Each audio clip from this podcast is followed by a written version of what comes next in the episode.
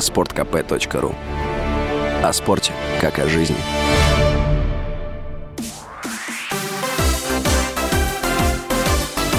Новости спорта.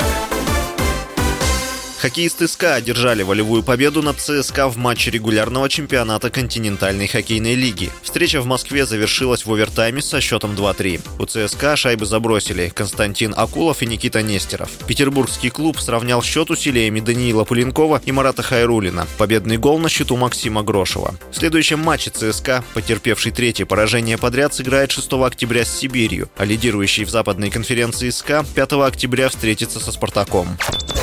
Футболисты Краснодара и Крыльев Советов сыграли в ничью в заключительном матче 11-го тура российской премьер-лиги. Встреча в Самаре завершилась со счетом 0-0. На 56-й минуте арбитр воспользовался системой видеопомощи для определения необходимости пенальти в ворота Краснодара, но не назначил его. Краснодар занимает пятое место в турнирной таблице. Крылья Советов идут на 11 месте. В 12-м туре соперником самарского клуба будет «Спартак». Матч пройдет 9 октября в Москве. Краснодар в тот же день сыграет на выезде с Ростовом.